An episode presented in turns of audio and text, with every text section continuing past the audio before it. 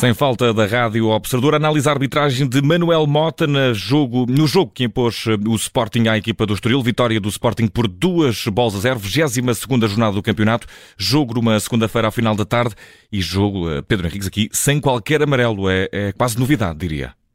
Sim, mas é um bocadinho característica do Manuel Mota. Nós tínhamos falado no princípio que ele era o árbitro com menos falta, 24. Hoje ainda baixou a sua média. Hoje foram 15 faltas e amarelos tem uma média também relativamente baixa, 4,8 e hoje sem cartões. E também por isso mesmo é o jogador, o árbitro aliás com mais tempo útil de jogo uh, nos jogos que arbitra, os 57 minutos e portanto deduzo Uh, que aliás hoje também a manter-se muito por aí, porque quando os jogos têm menos interrupções, obviamente, uhum. e menos interrupções para cartões, uh, sobra mais para, para, jogar a bola. E vamos correr os lances deste jogo a toda a velocidade. Pedro, a começar pelo minuto 26, Paulinho queixava-se de um penalti na área do Estoril, depois de saltar com, com um dos defesas estorilistas. Resta saber se havia motivos para castigo máximo. Não, sem motivo para pontapé de penalti, foi com o Tiago Santos, que no seu momento descendente acaba por dar um ligeiro toque uh, com a mão na, na, zona da cabeça do Paulinho Santos. Acho que não foi suficiente para que ele ficasse no chão, mas há uma certeza que eu tenho, não é suficiente para ser uh, infração e para ser pontapé de penalti boa decisão da equipa de arbitragem. Próximos dois lances envolver Marcos Edwards na área do Estoril. Ao minuto 28 queixava-se o inglês eh, de um penalti na área do Estoril. Resta saber se ficou também aqui, Pedro, algum castigo máximo por assinalar. Neste caso também não, é com o Geraldes, um, ao tentar fazer ali um toque de habilidade e de finta, aqueles em que pisas a bola com um pé e com o outro dás um toque para a frente, ele acaba depois por ele próprio pisar o Geraldes. E depois fica-se a queixar de pontapé de penalti, mas sem motivo para tal, portanto é ele que Edwards que vai, digamos assim, contra os Geraldos e, portanto, não há qualquer infração. E ao minuto 36, Edwards recupera uma bola também do lado direito do ataque do Sporting, entra na área do Estoril, mais umas reviengas, acaba por cair, reclamou mais uma vez uh, penalti. Resta saber se aqui já havia motivo para, para tal, Pedro. Não, para mim também boa decisão, mas este lance mais difícil de análise sobre a perspectiva de que já não é tão, tão simples quanto isso. É com o Tiago Gouveia, que ao, ao, colocar a sua perna direita à frente para tentar ganhar posição, acaba por fazer ali uma carga lateral com o ombro, com o corpo, e portanto o Edwards, sendo mais leve, acaba por cair também na tentativa. O Edwards tentou meter a perna esquerda para tentamos ficar, tentar ficar com a bola. Um, depois há um ligeiro toque também com o braço, nas costas, em todo este movimento. Uh, em movimento de câmara lenta fica a ideia que poderia ter havido infração, em movimento normal fica a ideia de contacto. Portanto, benefício claro da dúvida para, para o árbitro, para a forma como interpretou, de forma declarada. Não é lance para VAR, porque não há nada que seja claro e óbvio neste lance. E por isso acabo por dizer que é uma boa decisão, uhum. mas sim um lance com outros contos contornos. Ao minuto 37 havia queixas de penalti, mas desta feita na área do Sporting, queixavam-se os homens do Estoril de uma eventual falta sobre Cassiano, o avançado estorilista.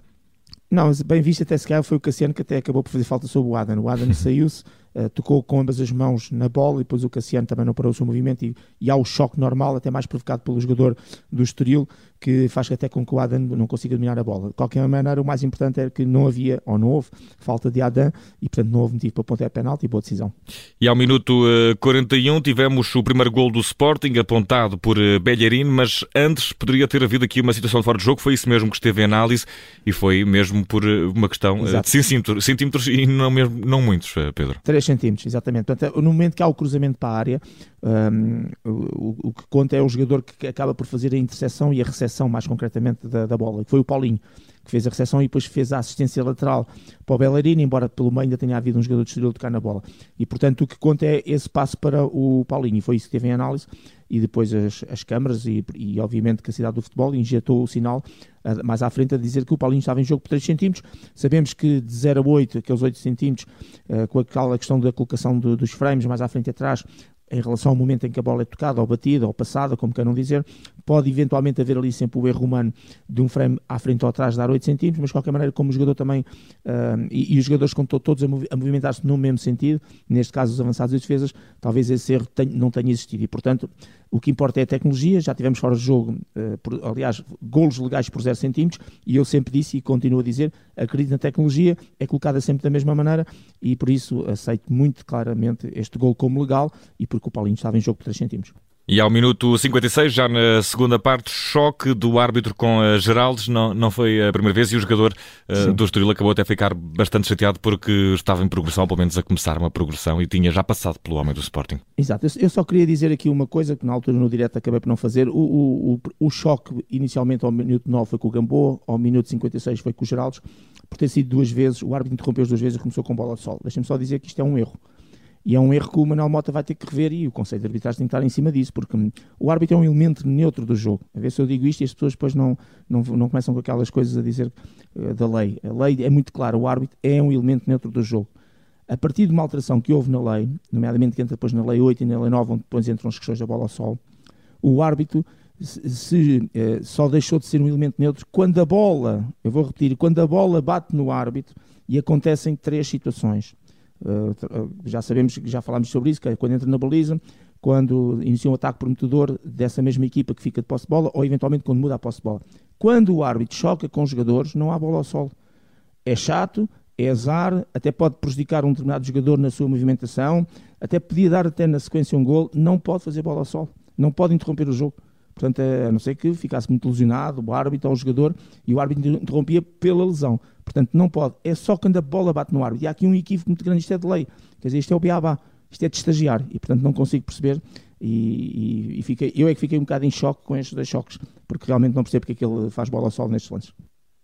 Resta uh, saber se acertou também o árbitro no último lance que vamos analisar neste, nesta partida, e creio que não, Pedro, porque houve ali um não. lance com a Shermit à entrada da área, mas na verdade uh, Maramota estava de costas uh, para o que aconteceu, Sim. mas na tua opinião ficou por mostrar um cartão amarelo para Shermit, e não vermelho, Exatamente. mesmo apesar da mão não, na cara. Não, amarelo, amarelo, amarelo. Inicialmente, a primeira a minha análise é, vamos lá ver se não há aqui uma agressão, depois, a seguir, passado um minuto ou dois, quando deram a palavra, disse que realmente é para cartão amarelo. É a situação em que o jogador vai com o braço esquerdo na tentativa até de impedir a progressão do adversário. Só que em vez de impedir no que é normal, num braço, no corpo, foi ali à zona da cara e sabemos que esta é sempre uma zona de proteção. Eu na altura tinha dito que ficou um cartão amarelo para mostrar e livre direto, só que depois consegui ver em plano aberto e a bola ainda não tinha partido. E quando cometes uma infração desta natureza, em, a bola está a partir, portanto, se entretanto a bola partiu, o que tu deverias fazer se tivesse visto era piu-piu apitar, mandar repetir o pontapé livre, repetir no sentido, ele nem, nem devia ter recomeçado, e mostrar o cartão amarelo. Portanto, neste caso não haveria livre uhum. direto, porque a bola não estava em jogo, portanto, a bola ainda não tinha partido. Fica só a ação disciplinar, que escapou ao árbitro, e como sabemos, o VAR não pode intervir em situações de cartões amarelos. Pedro, resta saber que nota merece Manuel Mota na noite de hoje, 22 jornada, vitória do Sporting por duas bolas a zero frente ao Estoril. Uh, o lado bom, zero cartões, 15 faltas, uh, ao estilo dele, deixar jogar, privilegiar o contacto físico.